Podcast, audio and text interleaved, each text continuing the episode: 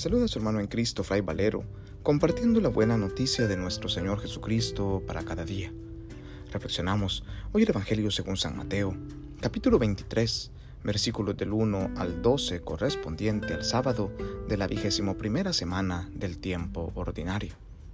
En aquel tiempo, Jesús dijo a las multitudes y a sus discípulos, En la cátedra de Moisés se han sentado los escribas y fariseos. Hagan pues todo lo que les digan, pero no imiten sus obras, porque dicen una cosa y hacen otra. Hacen fardos muy pesados y difíciles de llevar y los echan sobre las espaldas de los hombres, pero ellos ni con el dedo los quieren mover. Todo lo hacen para que los vea la gente ensanchan las filacterias y las franjas del manto. Les agrada ocupar los primeros lugares en los banquetes y los asientos de honor en las sinagogas. Les gusta que los saluden en las plazas y que la gente los llame maestros. Ustedes en cambio no dejen que los llamen maestros, porque no tienen más que un maestro, y todos ustedes son hermanos. A ningún hombre sobre la tierra lo llamen Padre, porque el Padre de ustedes es solo el Padre Celestial. No se dejen llamar guías, porque el guía de ustedes es solamente Cristo. Que el mayor de entre ustedes sea su servidor, porque el que se enaltece será humillado, y el que se humilla será enaltecido. Palabra del Señor, gloria a ti, Señor Jesús.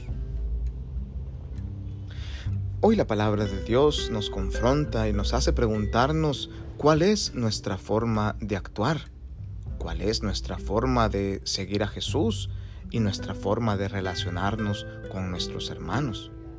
¿Lo hacemos como entre iguales? ¿O tomamos la posición que toman los fariseos, los sumos sacerdotes y los escribas que colocan pesadas cargas en los hombros de los otros? Ellos hablan, pero no viven. Muchas veces nos pasa como a estos sobre todo cuando empezamos a, ostentar un puesto de trabajo, un servicio en la iglesia, un cargo a nivel social, civil, que nos implica tener a personas subordinadas debajo de nosotros.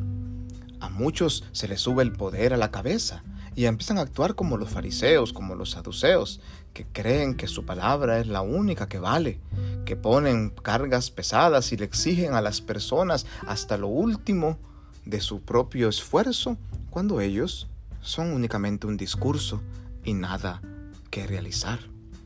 ¿Cuántos gobernantes de las naciones, cegados por su ideología o por su terquedad de corazón, quieren hacer únicamente su propia voluntad, olvidándose, como bien lo dice Jesús, que todos somos hermanos?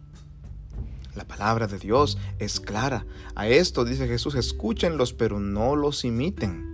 No los imiten porque están actuando no desde el Espíritu de Dios, sino desde la carne. La carne nos engaña, nos seduce.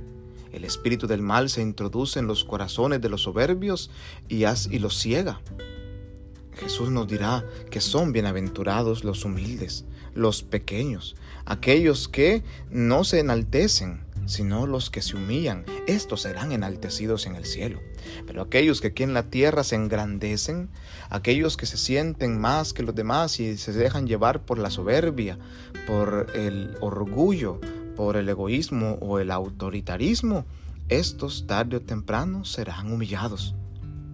Pidámosle al Señor por todos aquellos hombres y mujeres que nosotros conocemos que han despegado sus pies de esta tierra que viven creyéndose los más grandes y los más importantes en el mundo entero.